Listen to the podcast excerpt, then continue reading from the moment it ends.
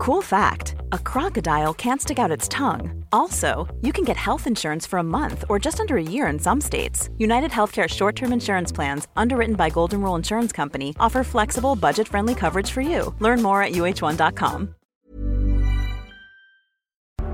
Bueno, con el otoño que se nos prepara, con el invierno que llegará después del otoño y con el 2023 que tenemos eh, a unos meses vista, en lo económico, con todas las cosas que dicen los políticos, desde el gobierno a la oposición, sobre eh, la materia económica, hemos creído que eh, había que dedicarle más tiempo a la cuestión económica en nuestro programa y además seguir contando con los mejores. Eh, nuestro analista económico de cabecera y también político, eh, Juan Ramón Rayo, por supuesto, sigue con nosotros esta temporada. Señor Rayo, profesor de la Universidad Francisco Marroquín, buenas noches.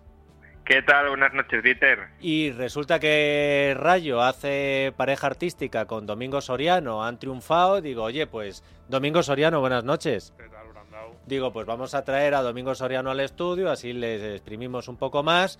Y em, ellos con su estilo, que es el que nos gusta a nosotros para estas cuestiones, serio, riguroso y mm, sobre todo, que si lo entiendo yo, lo entiende todo el mundo, vamos a abordar asuntos de la economía eh, que yo creo que requieren de un análisis de gente que se lo sabe.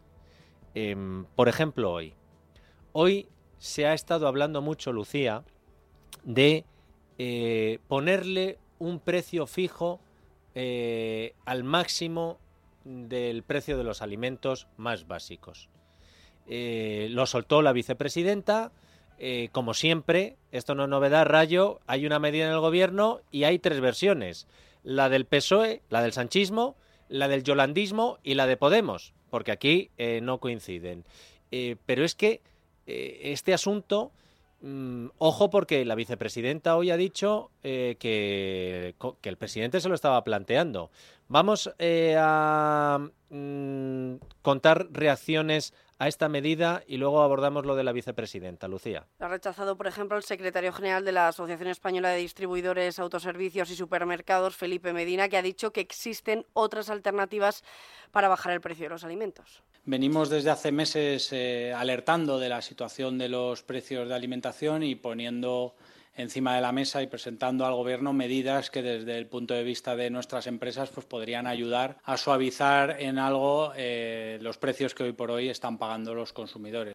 Los agricultores también han mostrado su malestar si se llega a aplicar la propuesta de Yolanda Díaz. Dicen que puede hacer daño a la cadena alimentaria y al propio sector. A este programa, el responsable de mercados agrarios de COAC Andoni García ha dicho que la propuesta de Yolanda Díaz, sin conocer cómo se llevaría a cabo, genera preocupación y que sigue sin abordarse la problemática de la diferencia de precios en origen y destino. Para el sector agrario, más allá de, ver que hay margen para abordar eh, la situación del diferencial de precios entre origen y destino, también nos eh, genera preocupación porque hay que ver qué es lo que está pasando en el conjunto de la cadena. En este momento hay un incremento de costes eh, muy importante, sometidos a especulación, incremento de más de un 40%, y esta propuesta que hace la presidenta del Gobierno nos genera preocupación porque lo mismo, si no se tiene en cuenta todo el conjunto, puede acabar haciendo daño a los eh, agricultores. Los agricultores, eh, los distribuidores, todos preocupados. Rayo, ¿qué te parece a ti esta medida? Bueno, a mí me parece la típica medida eh, populista, muy propia de una rama de este gobierno que termina realmente engullendo a la otra rama supuestamente más sensata. Em, pero es una medida que para un gobierno que está noqueado y que necesita algún tipo de revulsivo electoral a un, a un año de, de las elecciones, pues no cabe descartar que se termine aplicando. Básicamente porque ellos se están encerrando en sus propias mentiras. Eh, Podemos, Yolanda Díaz, pero en general el, partido, eh, vienen repitiendo desde hace meses que la inflación es culpa de que los empresarios se están forrando. Y claro, si la inflación es culpa de que los empresarios se están forrando, nada más fácil que establecer precios máximos para impedir que se forren tanto. No solo eso, recordemos que Podemos llevaba en su programa electoral una medida que ahora pues puede parecer incluso eh, estrambótica si la contraponemos con esta otra, pero que al final hacia lo que nos conduce es hacia un control de precios total por toda la economía. Recordemos que Podemos llevaba en su programa electoral la necesidad de fijar precios mínimos en origen para los agricultores. Entonces vamos a ver. Por un lado nos están diciendo que quieren establecer precios máximos en los supermercados, al precio de venta final al consumidor. Por otro lado, que quieren establecer precios mínimos, es decir, que no se pueda vender más barato de determinados precios en origen. Con lo cual, toda esa diferencia, ese estrechamiento de margen, irá contra esos intermediarios que supuestamente siempre ganan tantísimo, aunque no se sabe muy bien cuál es, porque cuando uno se pone a escuchar a cada uno de los intermediarios en la cadena de valor, todos se quejan de que ganan muy poco y de que no tienen márgenes. Eh, entonces, claro, si tú vas controlando a qué precio se puede vender cada cosa, a qué precio mínimo se puede vender o a qué precio máximo se puede vender, al final lo que tienes es que el BOE fije precios de compra, de venta, la remuneración de los agricultores, la remuneración de los supermercados y, te estás cargando, obviamente, el funcionamiento del mercado en estos, en estos sectores. Y claro, eso lo puedes hacer cuando no tienes mercado en esos sectores, pero si todo el sector es un sector de mercado y es un sector de mercado además muy eficiente, recordemos que durante la pandemia la distribución fue uno de los países donde mejor aguantó, precisamente porque su cadena logística es extraordinaria en España, pues bueno, si tú empiezas a planificar cómo tiene que funcionar ese mercado, pues o lo planificas del todo o te lo cargas. Y eh, no, sé, no sé muy bien si los miembros del gobierno no ven más allá de las elecciones o si ven más allá y, lo que ven eh, es para asustarse. Eh, habla de los miembros del gobierno Rayo Domingo. Quiero que escuches uno de los momentos en los que le han preguntado a tu amiga la vicepresidenta y ministra de Trabajo, Yolanda Díaz, por este asunto en el Consejo de Ministros. Si no la ha entendido mal, dice que el Gobierno está estudiando esta medida, pero el ministro de Agricultura ya ha señalado que no es una propuesta pertinente y desde el PSOE consideran incluso que es de dudosa legalidad. Ha hablado ya con el ministro de Agricultura y si usted la hizo pública habiéndolo planteado previamente dentro del Gobierno. Doy por reproducida la pregunta y, como he dicho, eh, los gobiernos tienen que buscar soluciones y el presidente del gobierno de nuestro país está volcado para bajar la inflación y uno de los principales problemas que tenemos hoy está en la cesta de la compra, como acaba de decir la portavoz. Y por tanto, se están estudiando todas las medidas que van en la lógica de este mm, gobierno, que es nada más nada menos que llegar a un acuerdo entre los consumidores, las asociaciones y las grandes distribuidoras. Esto es completamente legal. Se ha hecho en Francia con el presidente Sarkozy y además ha tenido efectos positivos. Bueno, habría que ver ese acuerdo, cómo lo iban a conseguir o cómo iban a presionar a las empresas. a mí me parece muy importante lo que está diciendo Rayo ahora. Cuidado, este es uno de los, iba a decir, de los pocos sectores en los que España es realmente, es realmente puntero. Es decir, cuando uno visita los supermercados del Reino Unido, de Francia, de Bélgica, por ejemplo, yo los conozco por razones familiares, y los compara con los supermercados o con los mercados y las tiendas minoristas españolas, eh, se maravilla, se maravilla lo que tenemos aquí, la cantidad de productos, la variedad, la competencia que hay, la calidad de los productos, la, la, calidad, por ejemplo, de las marcas blancas, la calidad también de los productos de, de, marca del fabricante. Es brutal la diferencia que hay. Esto cualquiera que haya, todos que viajamos por Europa lo vemos. Decimos, es que los supermercados que hay en España es que no los encuentras fácilmente por ahí. Y el sector de la distribución, ¿eh? y distribución, ¿eh? logística, lo que decía Rayo. por eso es muy importante que, o sea, no nos vamos a cargar algo que funciona medio mal, nos vamos a cargar uno de los sectores que, en los que lo hacemos realmente bien y muchas veces mucho mejor que países más ricos. Justo una de las pocas cosas que hacemos. Pero luego a mí, a la, vicepresidenta, lo que me gustaría que, que, alguien le preguntase es por el concepto huevo. ¿Qué es un huevo o qué es el pollo? Porque esto es lo que no a mí no me queda claro. No, porque ha dicho, dice, precios máximos. Ya ha ido dando estos días como productos que podrían entrar en esa cesta, 20, 30 productos. Y claro, yo digo, pero ¿qué es? O sea, el concepto huevo no existe en el supermercado. Tú no dices, quiero un huevo por, mm, o una docena de huevos por un euro y medio. Tú vas a cualquier supermercado español y tiene 6, 7, 8, 10, 15 o 20 tipos diferentes de huevos. Los de pequeños, los medianos, los que camperos, los criados en, el campo, los que les dan pienso, los que comen no sé qué, porque además cada vez hay más tipos de huevos. Los ecológicos, los más ecológicos. Los más ecológicos. Entonces, claro, si fijan un precio claro, van a fijar un precio bajo dicen un euro y medio o un euro la docena. ¿Pero de qué huevo? ¿Del que cuesta una pasta porque las gallinas están en libertad y les dan el pienso a mano? ¿De los que no porque están eh, las gallinas todas amontonadas en una nave? Claro, es que es, pero es muy importante, ¿no? no Porque de esos que ponen, por ejemplo, las marcas, ya no los huevos, otro tipo de productos, cuando están cerca de caducidad que les bajan el precio. Ah, claro, porque si dicen, tiene, si, si la vicepresidenta obliga a que un supermercado ponga un kilo de pollo a 5 euros, pues a lo mejor el supermercado lo que hace es el mismo pollo que tenemos ahora, lo sigue poniendo al precio que tiene que ponerlo porque tiene que ganar dinero y de repente te encuentras ahí unas bandejas que casi lo único que le falta es que salga una oruga del pollo y dice, no, estas sí que están a 5 euros al precio fijado por el gobierno o van a fijar todos los tipos de pollo y entonces empezamos a tener, o sea, entonces estamos en Argentina y en Venezuela, desabastecimiento, los productores a los que les cuesta más no van a llevar ese producto al mercado, pero por eso, concepto huevo, concepto pollo que nos explique cuál es, si aplica a todo tipo de productos, si es solo a un producto determinado y entonces empezarán estas trampas. O sea, cada vez que ha habido precios máximos en la historia siempre ha habido escasez, desabastecimiento, que es hijo de la escasez y del acaparamiento, pero en el momento en que los consumidores ven que va a haber escasez de un producto, empiezan a acaparar y empieza a haber desabastecimiento claro, y mercado negro, mercado negro en muchos sentidos, trampas, eh, intentamos sortear, y esto lo han hecho desde los agricultores romanos a los que los emperadores les ponían precios y lo harían ahora, nuestras cadenas de supermercados lógicamente, o pondrían solo los huevos más pequeños o la fruta que casi ahora muchas veces desechan o destinan a, eh, yo sé, a hacer mermelada porque no tiene buen aspecto y es lo que hacen los agricultores cuando eh, las piezas de fruta así un poco peores, pues dicen, venga, pues a otros productos, por eso, por ejemplo, mermelada. Pues ahora de repente te las pondrían y dirían, no, esta, esta bandeja, la que no quieres coger, que tiene un aspecto así y no te gusta, al precio regulado. Y la otra, la que tiene buen aspecto, la que hemos cogido toda la vida, al precio de toda la vida. Y que le pregunten, cuál es el concepto tomate, huevo y pollo a la vicepresidenta, a ver que nos lo explica, porque si tratan de poner precios a todo, a todo ese producto, tratan de imponer un precio máximo, no puedes vender ningún tipo de clase de pollo por encima de ese precio, que además sería bajo, porque claro, no van a poner el precio, no, puedes vender pollo a 20 euros el kilo, entonces no tendría ningún efecto, no, sería un precio medio bajo o bajo, del pollo. Entonces, todos esos productos, todos esos productores, también los que más le gustan al gobierno, el ecológico, el del pollo en, eh, que se alimenta solo con jamón de jabugo y esas cosas, ese eh, quedaría fuera. Entonces, eh, bueno, es interesante. No es por fastidiar la noche, pero sabéis que estáis coincidiendo con Pablo Echenique, Rayo, Domingo, Rayo, estáis coincidiendo con Pablo Echenique, que ha dicho, dice, esto llevaría al mercado negro.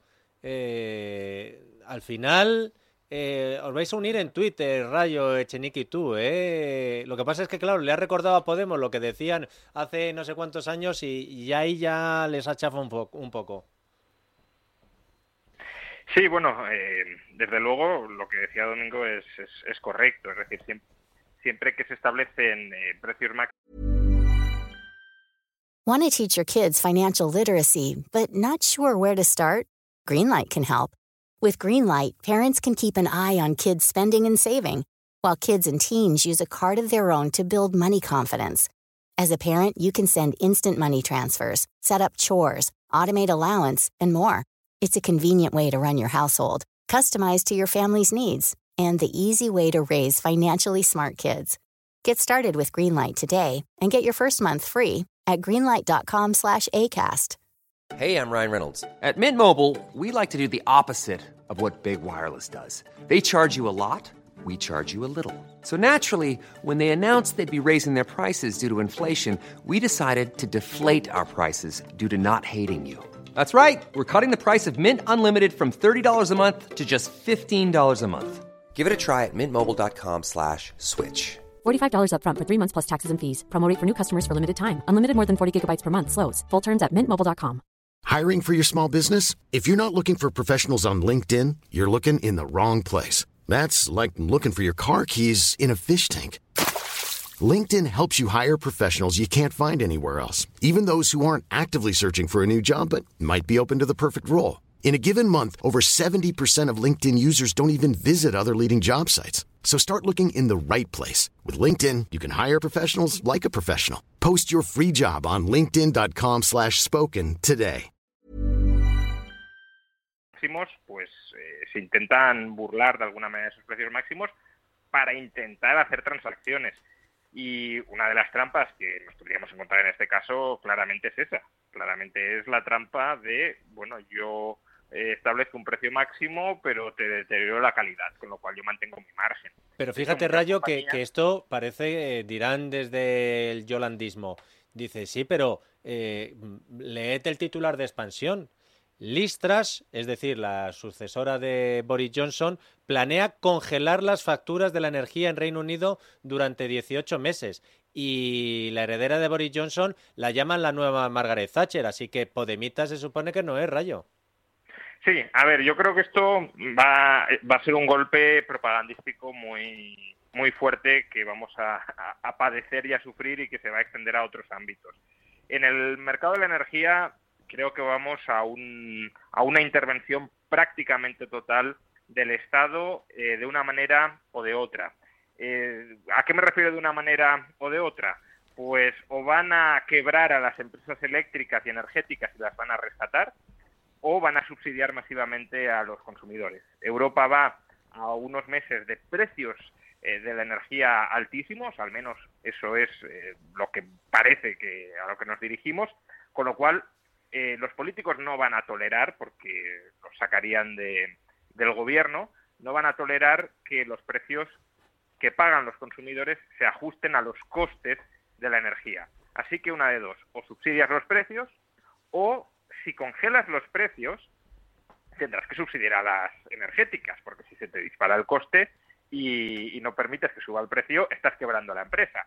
De modo que vamos o a un rescate público, como los que ya se están empezando a producir en Alemania, de empresas energéticas, o vamos a un subsidio directo a los consumidores. Y esto, claro, que lo haga eh, la supuesta nueva Margaret Thatcher, pues va a suponer que eh, desde aquí y desde otros países, por supuesto, cogerán esto y dirán, fijaos, si incluso los neoliberales de Reino Unido están rescatando empresas públicas o están subvencionando la demanda, no solo es que nosotros podamos hacer lo mismo en el mercado energético, es que podemos hacer lo mismo en cualquier otro mercado, por ejemplo, en el mercado de la distribución. Y, ese me temo que va a ser un argumento que, se va a repetir eh, muchísimo. Eh, por ejemplo, ligado con esto, Em, eh, hace un par de días, eh, Gustavo Petro, el nuevo presidente de Colombia, intentaba justificar internamente un nuevo impuesto sobre los beneficios de las energéticas, diciendo que, claro, que en Alemania lo habían puesto y, por tanto, que también en Colombia, si en Alemania lo hacían, como en, en Colombia no lo íbamos a hacer. Este ejemplo de importar lo peor de cada país en el peor momento de mayor intervencionismo y de mayor ataque a las libertades económicas ya digo, creo que por desgracia se va a empezar a gestar un nuevo consenso entre la extrema izquierda, la izquierda y cierta derecha que no se va a querer salir del circo europeo, que, no va a ser nada positivo ni para nuestra prosperidad ni para nuestras libertades. Por oh, seguir con Yolanda Díaz, hoy también ha sido protagonista la ministra de Trabajo porque el Consejo de Ministros ha aprobado el subsidio de desempleo para las eh, personas que trabajan empleadas en el hogar. Em, no solo eso, sino que ha habido otras cosas como que se eh, anula el despido nulo y se prohíbe el pago en especias. Me ha dicho Carmen Tomás, dice, ah, vienen eh, Rayo y Soriano. Eh, pues ojo porque este tema tiene miga, porque claro, si se prohíbe el pago en especie a una empleada del hogar o un empleado del hogar, em, ¿cómo haces si es interno o interna? si está durmiendo en casa y le estás incluyendo en el pago el dormir en casa, eh, la comida. Eh, cuando el SEPE ha dicho hoy, está muy bien, Luciano lo ha dicho a nosotros, nos han dicho los del SEPE, oye, eh, decirle a Yolanda Díaz que está muy bien estos anuncios tan bonitos que quedan, pero es que resulta que si ya estamos desbordados, ¿cómo vamos a hacer para todos los trámites burocráticos que va a suponer esto? ¿Cómo lo ves tú, Domingo? A ver, yo sobre el tema de las empleadas del hogar, aquí te voy a sorprender, Brandau. Yo estoy casi de acuerdo con lo que ha puesto hoy el gobierno. Sí, sí, porque creo Me gusta esta gente, por eso les tenemos aquí. No, porque, a ver, creo que hay que ser coherentes. Yo, eh, te decía antes que el sector de, de, los supermercados es de los que mejor funciona en España. Yo siempre he dicho que también funciona muy bien este, el de las empleadas del hogar, y ha funcionado muy bien. Un sector muy dinámico, con muchísima flexibilidad, muy poca intervención del Estado, cada vez más, y eh, pues, que se ajusta muy fácil en todo. Pero esto, en esta conversación casi siempre yo he sido el, el, único que lo mantenía. Y cuando yo hablaba con mis amigos, ellos como, eh, con la gente que me rodea, como empleados ellos, como trabajadores, eh, mantienen un discurso, el español medio mantiene un discurso pues de, de los derechos. Yo tengo derecho a, yo tengo derecho a, pues, si me despiden, que me paguen una indemnización altísima. Si la empresa quiere cambiar mis condiciones laborales, no puede hacerlo. Tiene, eh, en el convenio colectivo no se lo permitimos. Si me quiere trasladar a otro centro, pues también le voy a intentar que no me trasladen a otro centro. Pues somos muy, contundentes. Además, es que estos, es que mi jefe quiere hacer que yo haga no sé qué. No estoy dispuesto a permitirlo. Y a mí siempre me ha chocado mucho eh, ese, ese discurso con la actitud de muchas de las mismas personas como empleadores. Y digo, tío, o sea, como empleado eres del Partido Comunista de los Pueblos de España y como empleador eres Mr. Scrooge. Y siempre me ha llamado la atención.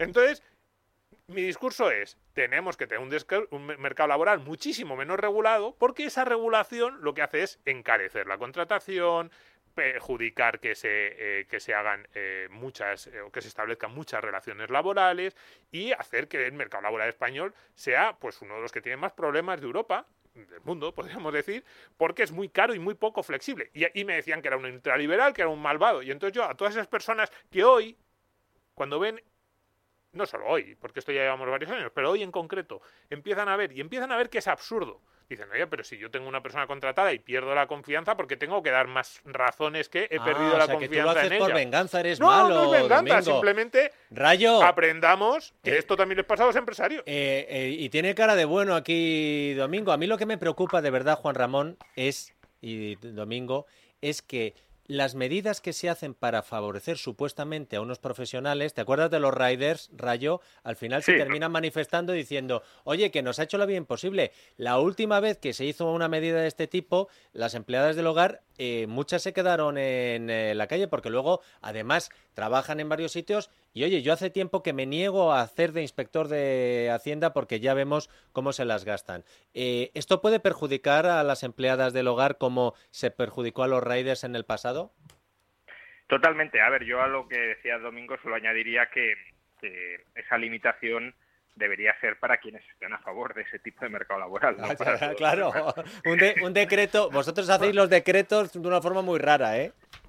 No, bueno, eh, básicamente usted está a favor de este tipo de regulación laboral, pues se le aplica también como, como empleador. O sea que, eh, en cualquier caso, y dejando esto de lado, sí, claramente si añadimos dificultades a contratar, eh, el colectivo al que le dificultas el coste de contratación va a salir perjudicado.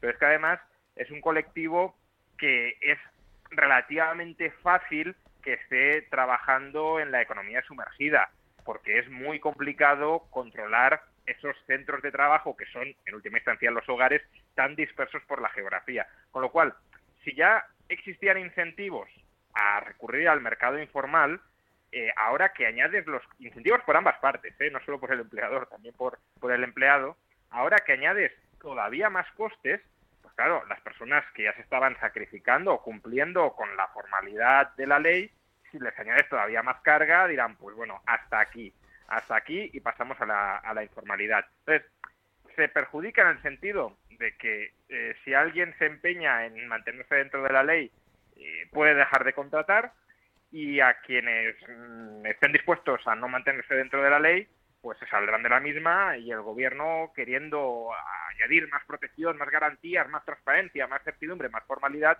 lo que estará es generando mucha más informalidad. Y tengamos presente que como síntoma, ¿eh? no digo que esto vaya a generar nada similar, pero como síntoma, eh, las economías ricas, las economías prósperas son economías formales. ¿Por qué? Porque no tienes que estar escondido en la economía informal para generar riqueza. Y que este gobierno esté empezando a tomar medidas que lo que hacen no es favorecer la formalidad, sino el tránsito a la economía informal, creo que es bastante significativo y sintomático de- del tipo de, de instituciones que tiene este gobierno en la cabeza para hacer prosperar España y no son las mejores, desde luego. Sí, una cosa que decía Rayo, tiene toda la razón. Si añadimos dificultades, como ha dicho, dificultades a contratar, el colectivo afectado a ver cómo se va a reducir su nivel de empleo. Lo que yo quería decir, con lo que quería decir al principio, es que todos los trabajadores de España ya tienen estas dificultades, de hecho mayores todavía que las que van a tener incluso los empleados del hogar. Es decir, cuando vemos la tasa de paro que tiene España o cuando vemos los sueldos, porque las dificultades a la hora de contratar y la regulación, la ultrarregulación que tiene nuestro mercado laboral, se traduce en menos contratos, evidentemente, menos creación de empleo y empleo que el empresario, como sabe, que va a tener otro tipo de costes, costes de incertidumbre, pero también costes eh, económicos de, eh, pues en determinados momentos, por ejemplo, si quiere ajustar su plantilla, pues lo que hace es, pues también ajustar los sueldos a esa situación, a esa regulación, a esa ultrarregulación. Entonces, todas esas dificultades que hoy, como nos, como empleadores, todos vemos que efectivamente estas medidas del gobierno lo que van a hacer es dificultar que se contraten empleadas del hogar, empujar algunas al mercado negro y algunas reducirles el sueldo porque el empleador va a decir si me cuestas más o me genero más riesgos por el hecho de contratarte, entonces te tengo que pagar menos porque tengo que yo también compensar un poco esos riesgos o esos costes extras. Todas, todos exactamente esos incentivos están en juego en las relaciones laborales que tienen los periodistas, los camioneros, los fontaneros o los eh, contables o los informáticos que trabajan en una empresa en España. Todas las mismas. ¿Por qué nos pensamos que el mercado laboral español funciona como funciona? Pero el, en parte subsidio, por esto. pero el subsidio de paro para un trabajador, si te parece bien, Domingo. El subsidio de paro para un trabajador sí me parece bien. A ver, es Por que ejemplo, hay- esta persona que ha estado trabajando empleada del hogar durante toda su vida termina y dice, bueno, ¿y yo ahora qué? Porque, Ahí- me, porque me han estado quitando dinero. si te quitan dinero, evidentemente, si tú estás pagando una cotización, luego tienes derecho a ese subsidio. A mí lo que me parece bien, si me, si me preguntas cuál es el- un modelo de mercado de trabajo que me parece razonable, me gustan más los mercados de trabajo muy desregulados en la parte empleador-empleado. Por ejemplo, el danés. El danés se pone muchas veces como ejemplo. Un despido prácticamente libre y luego ellos dicen, no, y nosotros protegemos al trabajador, no el puesto de trabajo. ¿Qué quiere decir proteger al trabajador y no al puesto de trabajo?